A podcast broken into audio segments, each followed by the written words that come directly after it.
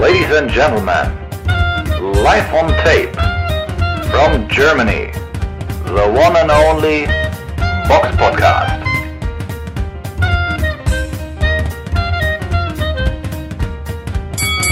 Hallo und herzlich willkommen zum Box Podcast Ausgabe 409. Es ist der 7.5.2023 und live zugeschaltet aus dem Box Podcast Hauptstadtstudio in Berlin ist mir die Samira. Schönen guten Tag.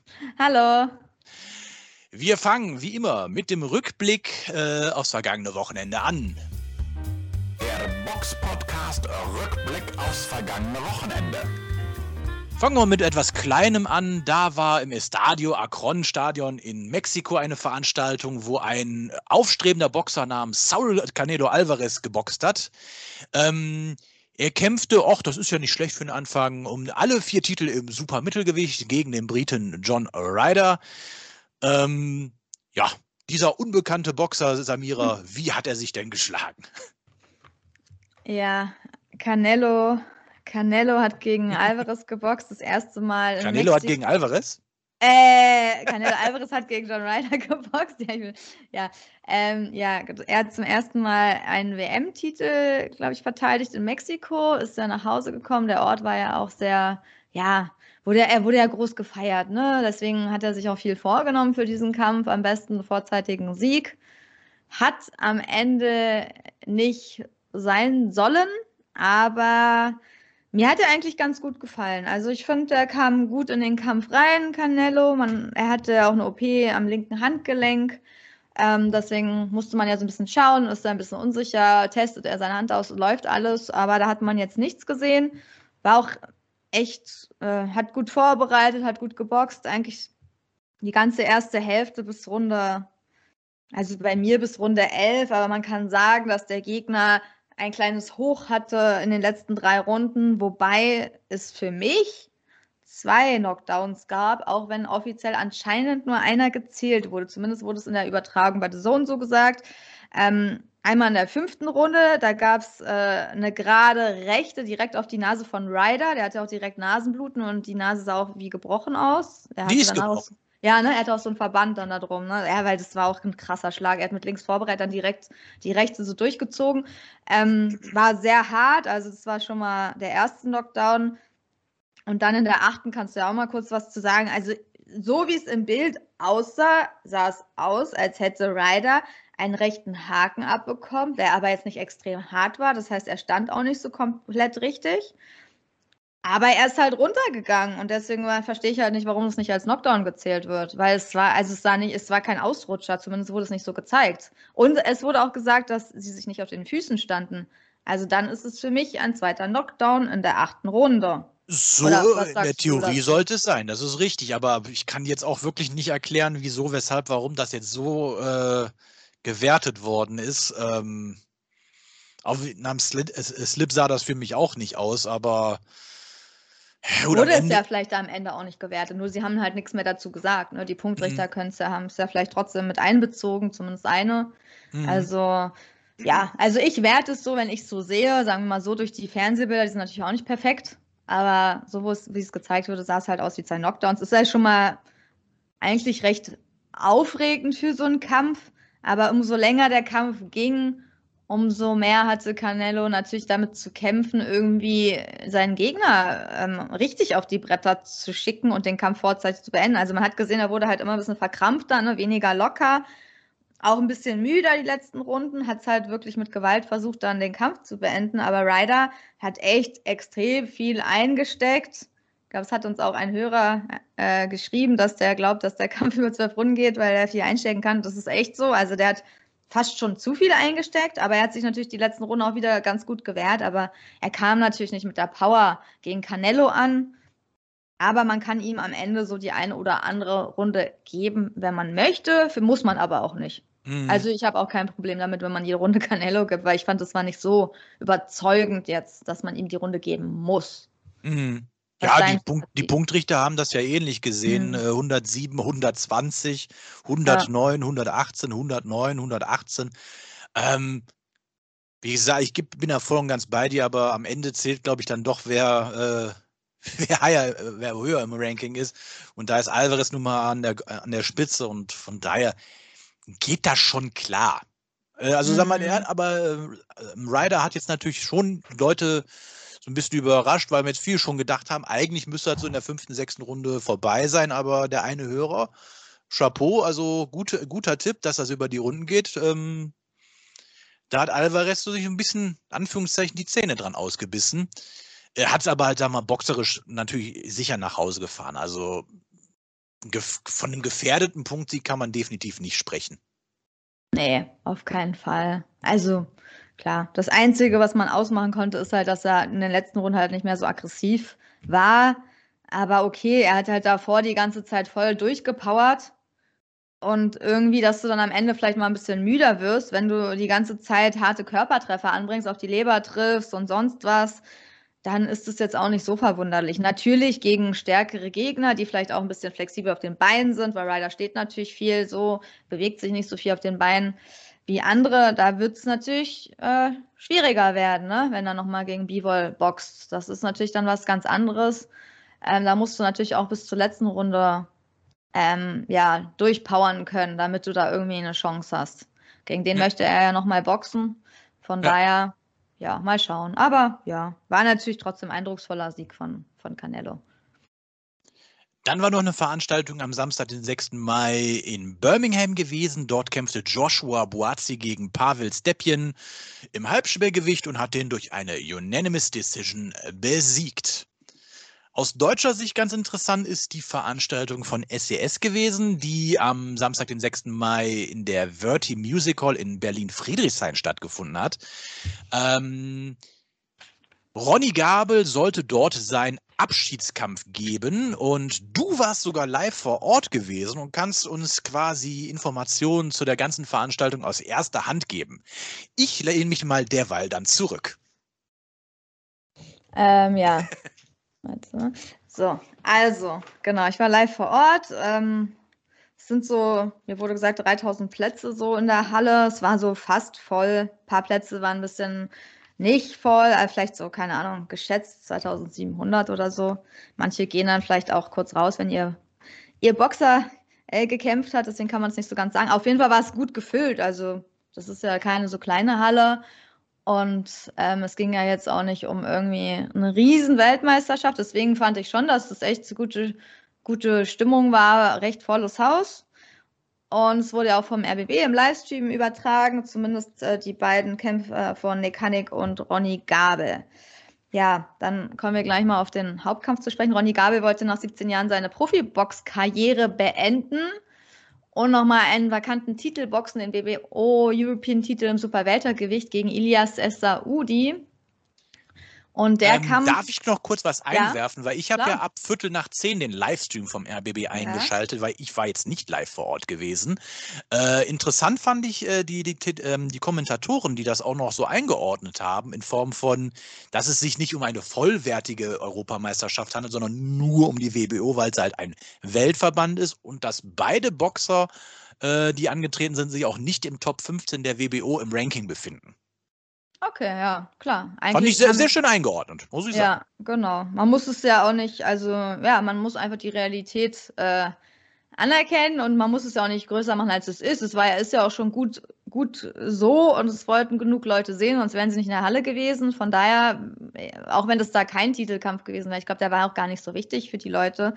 Das Haupt, die Hauptattraktion an dem Abend war einfach, dass ein Boxer ähm, seine Karriere nach einer langen Zeit beendet und anscheinend hat Ronny Gabel auch eine sehr große Fanbase. Ich meine, er ist aus Berlin, er ist 38, boxt schon lange, der kennt wahrscheinlich viele Leute, ähm, hat ja immer im Higgins Gym da trainiert, mit äh, ja auch Ramona Kühne zum Beispiel. Und ja, wenn du viele Leute ziehst, dann machst du auch so die Hallen voll. Natürlich waren auch noch andere Supporter, aber war schön zu sehen, dass man jetzt nicht irgendwie ein Canelo sein muss, um vielleicht, ja, der macht natürlich andere Hallen voll, aber trotzdem, dass man halt auch selbst ohne Titel einfach für seinen Abschiedskampf eine schöne Halle voll, fast voll machen kann. Mhm. Ne? Das ist ja echt, also hat mich gefreut, auch ist ja auch die Stimmung so gut. Ansonsten, der Kampf lief für ihn natürlich, ja, für beide Boxer jetzt nicht so äh, optimal. Eigentlich habe ich sowas auch noch nie, glaube ich, gesehen live. Also weiß ich nicht genau, aber ich erinnere mich daran nicht. Ähm, die ersten Runden fand ich, dass Essaudi der aktivere Mann war. Gabel hat sich den erstmal so ein bisschen ausgeguckt und hat ihn erstmal machen lassen. Deswegen hat er bei mir, lag er bei mir die ersten Runden hinten, muss ich sagen, bis zur dritten. Aber es, ja, ich weiß nicht. Also Saudi hatte halt eine sehr hohe Workrate und ich bezweifle, dass er die ähm, über zwölf Runden gehen kann. Also ich glaube, Gabel wäre hinten raus dann nochmal gekommen. So, der Kampf hat langsam Fahrt angenommen. Ähm, von daher ist es jetzt nicht sehr aussagekräftig, wer jetzt die ersten Runden da jetzt vorne lag. Wobei natürlich auch viel auf die Deckung ging und so, aber das war einfach mehr Aktivität von Saudi, muss man sagen. Und dann gab es halt einen unabsichtlichen Kopfstoß in der vierten Runde. Und der war halt so krass, also da lief ja gleich das Blut so überall. Das war wirklich eine große Wunde, hat auf jeden Fall stark geblutet und gleich kam der Ringarzt, hat gleich geschaut und haben sie halt kurz in der Ecke diskutiert. Am Ende wurde der Kampf halt abgebrochen. Und da es die Regel ist, dass wenn die vier Runden halt nicht vorbei sind, ähm, dann gibt es halt keinen Sieger und deswegen ist der Kampf halt mit einem No-Contest, also ohne, ohne Sieger ausgegangen und das war natürlich ein bisschen dramatisch ne, für, für beide, weil erstmal lange Vorbereitung, zweitens äh, Ronny Gabel hat sicher sein ganzes Leben oder jetzt alles darauf aufgebaut, dass er seine Karriere beendet und seiner Familie ja. das wahrscheinlich schon versprochen und einen neuen Job irgendwie sich da mehr wahrscheinlich gesagt, okay, ich will mich jetzt mehr auf die Arbeit konzentrieren und ähm, das ist wahrscheinlich dann nicht ganz so einfach. Ne? Hat er so im Ring auch so ein bisschen, ist da manchmal umhergelaufen, so hat ein bisschen überlegt, war sehr unzufrieden, lag erstmal eine Weile auch kann auf dem Ring. Kann man verstehen. Ich meine, aber der, ja. der Cut, den der da hatte, also, huh, das hat der, also der, das hat ja wirklich, äh, das lief ja wirklich da in, in Strömen, ist jetzt übertrieben, aber mhm. äh, wie man so schön sagt, die Suppe lief. Äh, ja, also von daher muss man auch sagen, hat die Ringärztin das richtige, die, die richtige Empfehlung gegeben, zu sagen, mhm. Äh, das sollte abgebrochen werden. Ich meine, ist natürlich blöd für ihn, aber was, was bringt das, wenn, das Ding, wenn, wenn er sich da schwerwiegende Verletzungen durch äh, zuzieht? Er äh, nichts mehr sieht die nächsten Runden eben. und dann gar nicht mehr richtig boxen kann. Mhm. Wie hast du denn den Kopfstoß gesehen dann so ähm, im Livestream? Sagen wir mal so, ich habe ihn in Zeitlupe gesehen, natürlich dadurch. Ja, und kannst du ja mal beschreiben, was passiert ist, weil ich habe es noch nicht im Livestream gesehen. Ähm, ja, also es war so, dass, ähm, wie hieß er nochmal? Es, Essaudi? Essaudi. Er hat quasi so eine, ist mit dem Oberkörper nach vorne runter und wollte eigentlich mit, dem, mit der linken so, so eine, ähm, einen Schlag, also einen Haken ansetzen von unten und ist aber halt mit dem Kopf voll an die, äh, äh an der, ähm, die Augenbraue von mhm. Gabel mhm. drangekommen und ja, der, Rest ist, der Rest ist jetzt bekannt, ja. sage ich mal. Also, also ist ein das war natürlich, also es war Kopfstoß absolut unabsichtlich. Ja, ne? Also da kann man jetzt keinen der beiden jetzt einen, einen, Vorwurf machen. Das ist blöd passiert, kann man nichts anderes sagen. Ähm, ja. Ja, also die haben, ich habe ja, Gabel hat ja auch gesagt, äh, so kann er nicht abtreten und äh, Esaudi hat ja auch gesagt, ja, mach's nochmal, äh, wir boxen nochmal finde ich, ist, glaube ich, die beste Variante. Einmal, also einmal noch einen Kampf machen, dann passt das und dann äh, denke ich, kann man auch eine lange äh, und beachtliche Karriere dann auch, denke ich, dann in Frieden beenden. Ja, wahrscheinlich. Hättest du gedacht, dass er den Kampf so, also dass er das sein letzter Kampf war, oder hast du gedacht, er sagt bestimmt noch irgendwas? Hätte ja auch sein können, dass er sagt, okay, das war jetzt trotzdem mein letzter Kampf, ne? Weil ich habe es ja angekündigt und dann ist es halt so. Sag mal so, wäre auch im Bereich des Möglichen gewesen, achte ich jetzt aber natürlich äh, ähm, als eher unwahrscheinlich, hätte ich als unwahrscheinlich erachtet, als dann der Kampf als No Contest gewesen. So, hm, ob der damit so abtritt, glaube ich nicht, weil machen wir uns nichts vor, Boxer haben auch entsprechendes Ego und so will keiner abtreten. Also da sagst du da lieber, nee, wenn, dann will ich wenigstens in einem harten, engen Kampf irgendwie äh, verlieren oder ich will gewinnen, aber dazwischen gibt es nichts. Mhm. Siehe zum Beispiel Klitschko, der eine Bombenschlacht gegen äh, ähm, Joshua damals gemacht hat und dann gesagt hat, okay, das war's, mehr ist nicht drin. Und hat dann, und hat dann aufgehört. Das, auch so kann, ich, kann man, finde ich, gut abtreten. Ähm, aber so No Contest, na. Sehr unbefriedigend. Ja, und dann, äh, ich meine, da hangen ja jetzt mehrere Karrieren mit dran. Auch Hartmut Schröder äh, Mhm. früher bei Wik Viking Boxing. Ich meine, der wollte auch seine Karriere als Profi-Boxtrainer zumindest beenden und äh, da musste, ist er auch nochmal in den Ring dann gekommen und hat auch gesagt, okay, ich bin jetzt auch nochmal dabei für, für Ronny Gabel in der Vorbereitung. Ich meine, das muss ja alles erstmal abges äh, abgesprochen und koordiniert werden. Aber ja, ich finde auch, dass das mit das beste, ja, der beste Weg ist, weil es war halt schon sehr, also es ist schon ein bisschen tragisch dann geendet, wenn's, wenn so der letzte Kampf durch eine Verletzung und dann auch noch ohne Sieger. Aber Ja. noch schlimmer wäre es gewesen, hätten sie weiter geboxt, noch zwei Runden oder drei und er wäre so behindert gewesen durch sein Auge, das Blut würde laufen und er würde dann durch auf den Punktzetteln zurückliegen, dann hätte er den Kampf verloren. Ich glaube, es wäre noch tragischer gewesen. Von daher war das schon Pech, äh, irgendwie noch ein bisschen Glück im Unglück, ne? Weil Ja. so, ja, ist halt kein, gab es keinen Sieger und sie können das halt nochmal machen. Ich hoffe wieder in Berlin, ich hoffe wieder volles Haus. Und ja, von daher war es echt ansehnlich, also unterhaltsam und alles Gute für den Cut, für die Verheilung für Ronny Gabel und ja, auf ein neues. Mhm. Ansonsten, Nick Hannig war noch eindrucksvoll, hat halt in der vierten Runde einen K.O.-Sieg eingefahren gegen Przemyslav Gorgon, Halbschwergewicht. Es ging um den BDB International-Titel im Halbschwergewicht. Ähm, ja, war auch, äh, hat ja immer Power, Hannig, ist immer auch sehr schön zu sehen. Ich mag ihn, Kraftpaket und hat er wieder gezeigt, dass er wieder da ist. Ich hoffe, man sieht ihn jetzt noch ein bisschen öfter. Und auch Tim Fösting hat gegen Dennis Als geboxt und in der zweiten Runde durch K.O. gewonnen und hat sich auch einen Titel gesichert und zwar auch den BDB International Titel, aber im Cruisergewicht. Und sonst natürlich Hamza Chadalov immer ansehnlich und Paul Weil, ne, die Ja. beiden Boxer, die von äh, Contra K gefördert oder gemanagt werden, beides haben beide, sind beide über die Punkte gegangen, aber waren alles ganz klare, ganz klare Punktsiege, haben ihre Beweglichkeit gezeigt. Also ich finde die beiden echt immer sehr, sehr ansehnlich, auch technisch immer eine Augenweide. Ja, ansonsten vielleicht noch erwähnenswert, es waren ja so viele, Ibrahim Batsuev, der hat den ersten Kampf gemacht, sein Coach Shukri Aksu von Agit Kabayel war auch dabei. Ähm, und ja, da muss man mal schauen, was er noch alles so drauf hat. Also es kann, der scheint echt Talent zu haben. Der hat ja auch schon den Po- Chemiepokal ähm, gewonnen als Amateur. Ist jetzt kein, keiner, den man, also einer, den man kennen kann. Und ähm, ja, also der hat in der dritten Runde durch TKO gewonnen.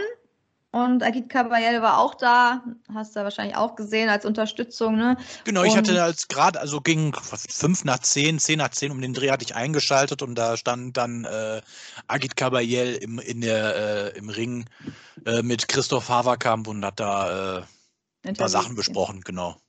Genau, hat so ein bisschen nochmal seinen Kampf reflektiert und gesagt, so ein bisschen, wie es weitergeht. Und ja, er ist auch wegen Batsuev angereist, weil der auch in seiner Trainingsgruppe ist und die auch, ja, die kennen sich halt gut und ja, als Unterstützung. Von daher, ja, also ich meine, der hat ein perfektes Team mit, äh, ja, professionelles Team. Von daher denke ich, dass ähm, da noch was kommen kann. Der hat sein Profidebüt natürlich erst gegeben, weil der hat, glaube ich, zwei Jahre nicht geboxt. Ähm, kam, glaube ich, früher eigentlich, war mal aus Hamburg, jetzt ist er in Köln und ja, muss man halt schauen. Also der kann auf jeden Fall was, muss man, kann man auf der, auf der Boxkarte irgendwie haben. Mhm. Ja, genau. Äh, wo du gerade die Na Namen ähm, Kabayel und Schalow erwähnt hast, ähm, Ah, ja. willst du vielleicht erwähnen, dass du ein kleines Schmankerl für unsere Hörer und Zuschauer hast? Genau, das wird dann, also ich habe noch Interviews geführt. Ich hatte leider nicht so viel Zeit zwischen den ganzen zehn Kämpfen, aber ich habe es versucht. Ähm, ja, also es kommen noch Interviews, die werden veröffentlicht, noch auf unserem YouTube-Kanal, auf jeden Fall mit äh, Agit Kabayel und mit Hamza Chadalov nochmal nach seinem Kampf. Und ja, könnt ihr euch gerne angucken. Folgt unserem YouTube-Kanal, dann werdet ihr informiert, wenn neue Videos veröffentlicht werden. Und ja, vielleicht ist ja der ein oder andere Wunschgegner drin, den Ag- Agit Kabayel für sich benennt. Und da gibt es auch noch mal was zu Kosubutski. Äh, für alle, die es irgendwie noch interessiert, das ist ja immer ein bisschen ein heißes Thema. Ne? Ja, war auf jeden Fall ein nettes Event. Jetzt würde ich wie so eine Sel Werbeanzeige selber sagen, das werde ich mir ansehen. Was gucken wir uns denn an? Das erfahren wir in der Vorschau. Die Box Podcast Vorschau auf kommende Kämpfe. Und nächste Woche, am Samstag, den 13. Mai, da gibt es eine Veranstaltung äh, in Offenbach in Hessen. Ähm, bei Boxrec steht drin, dass der Promoter Luca Antonio Cicocenzi ist, aber ist das nicht eigentlich eine Veranstaltung von Rainer Gottwald zu sehen auf The Zone? Luca Antonio Cinquonci.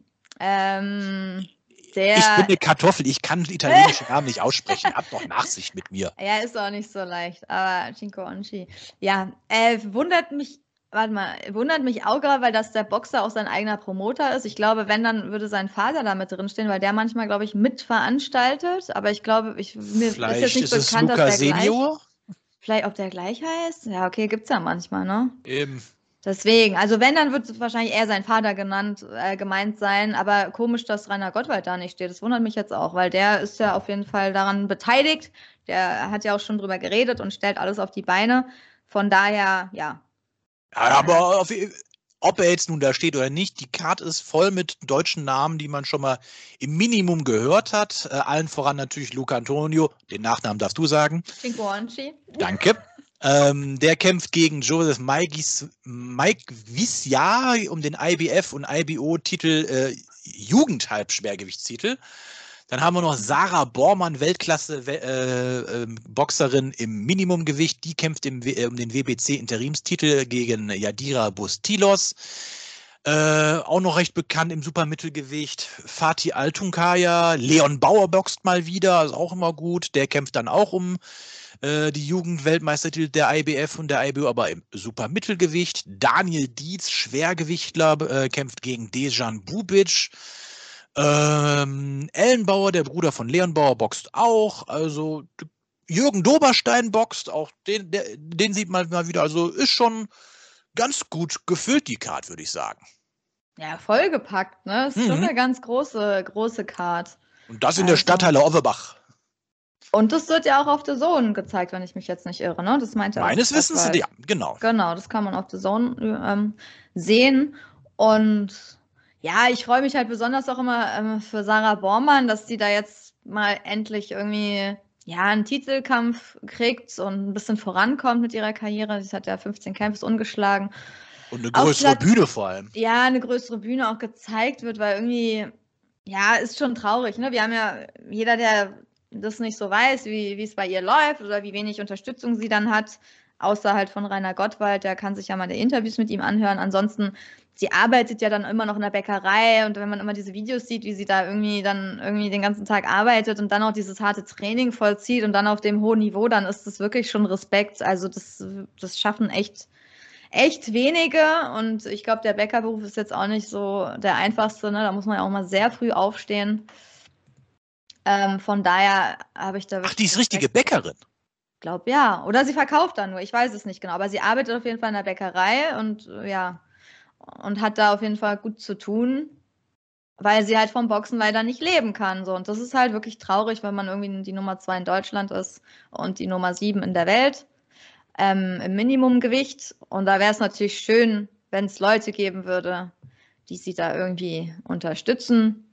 Ähm, vielleicht ändert sich das ja nach ihrem Kampf, wenn sie da echt eine gute. Sie kann auch einfach gut boxen. Also sie hat Das echt muss man sagen, ja. Die ist eine Technikerin. Ist äh, echt, also das da muss man ja sagen, das ist eine kleine Minimummaschine. Von daher kann man, also bin ich gespannt. Also ich wünsche ihr alles Gute und bin auch auf die anderen Kämpfer natürlich, ja, Lukashenko Onchi, wünsch, bin ich auch gespannt so auf den Kampf und Ob ich diesen Namen in diesem Leben nochmal lerne, ich weiß es nicht. Naja, es auf jeden Fall schaltet dabei, äh, die, Ja. ich denke mal, die meisten unserer Hörer und Zuschauer haben ja ein, ein Abo von The Zone, deswegen schaltet auf Ja. jeden Fall mal rein. Ähm, um, einfach mal, um sich einen Überblick über das deutsche Boxen gerade zu verschaffen. Und Marsen Girke steht auf der Karte, habe ich gerade gesehen. Er boxt gegen Ilyas El Gudani. Marsen Girke ist auch immer am Start. Huch, den habe ich ja voll, den habe ich ja voll ihr übersehen. übersehen, ja, ja, da, ja, genau. Dann habe ich auch zuerst nicht gesehen, aber ja. Wo Masengirke draufsteht, ist auch Marsen Masengirke Girke drin. Kommen wir zu den Nachrichten. Nachrichten. Und Easy Mad Bredgin Puff Peng, Deontay Wilder ist verhaftet worden in Los Angeles, äh, und weil er Marihuana und eine Pistole dabei hatte. Meines Wissens ist doch Marihuana in Kalifornien legal. Ja, er wurde auch eher wegen der Pistole äh, verhaftet, aber er hatte halt auch Marihuana dabei. Ah, ich glaube, wegen okay. Marihuana ist das jetzt nicht, aber ja. Das kam irgend so ein Geruch aus seinem Auto und ähm, er wurde auch angehalten, weil sein Auto ein bisschen, äh, bisschen überprotzig aussah. Ne? So Mhm. dunkle Scheiben und so Nummernschild, was man nicht erkennen kann und so. Ich glaube, da hat er sich selbst so ein bisschen, ja, ist ein bisschen selbst dran schuld, dass sie ihn da kontrolliert haben. Und dass Ja, sie dann die Waffe gefunden haben. Aber ich glaube, er bereut es jetzt auch nicht so unbedingt. So, meines Wissens, also ich, soweit ich weiß, ist der auch ein ziemlicher, eine ziemliche Gunnut. Äh, also der hat auch schon Echt? mal mit Okay. einem, mit so einem, wie, wie, wie heißt das? M MI-15? MI-5? Also so ein Sturmgewehr. Auch mal Okay. irgendwo posiert und sowas. Ja, das ist für uns Europäer ja immer manchmal ein bisschen befremdlich, wie geil die Amis auf Waffen sind. Ähm, ich glaube, da ist so eine 9 mm Pistole, die bei ihm da gefunden worden ist, ist da eher so, was bei uns eher so, ja, ein stumpfes Messer ist. Ja, er hat ja auch irgendwas geschrieben, ne? Dann, ich gehe lieber auf Nummer sicher, das Ende. Also er, I'd rather be safe than sorry, the end.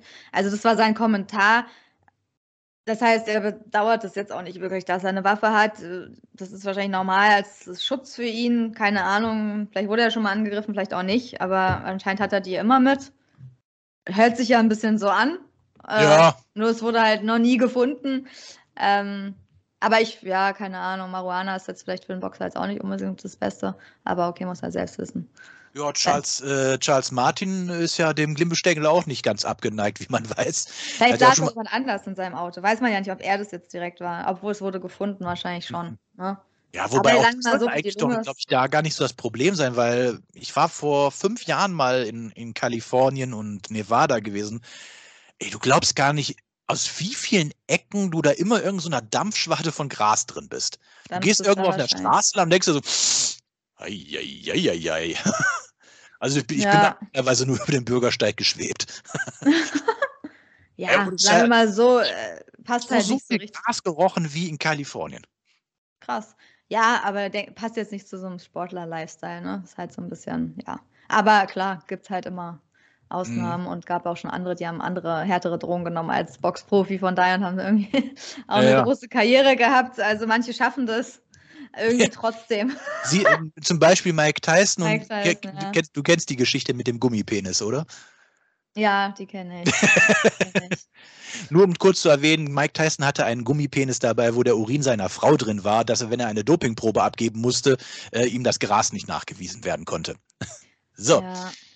Apropos nachgewiesen, ähm, Gervonta Davis hat ja vor drei Jahren einen Autounfall mit, äh, äh, mit Fahrerflucht und Verletzten begangen und nun ist das äh, Urteil gesprochen worden und jetzt hat er drei Jahre auf Bewährung bekommen und 90 Tage Hausarrest, die er auf dem ähm, Gelände seines Trainers allerdings verbringen darf.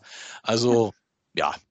Also, ist er ja wirklich nochmal mit einem blauen, sehr blauen Auge davon gekommen. Äh, und ich glaube, er muss 200 Stunden Zivildienst leisten. Mhm. Pff, das ist ja jetzt wirklich nicht viel.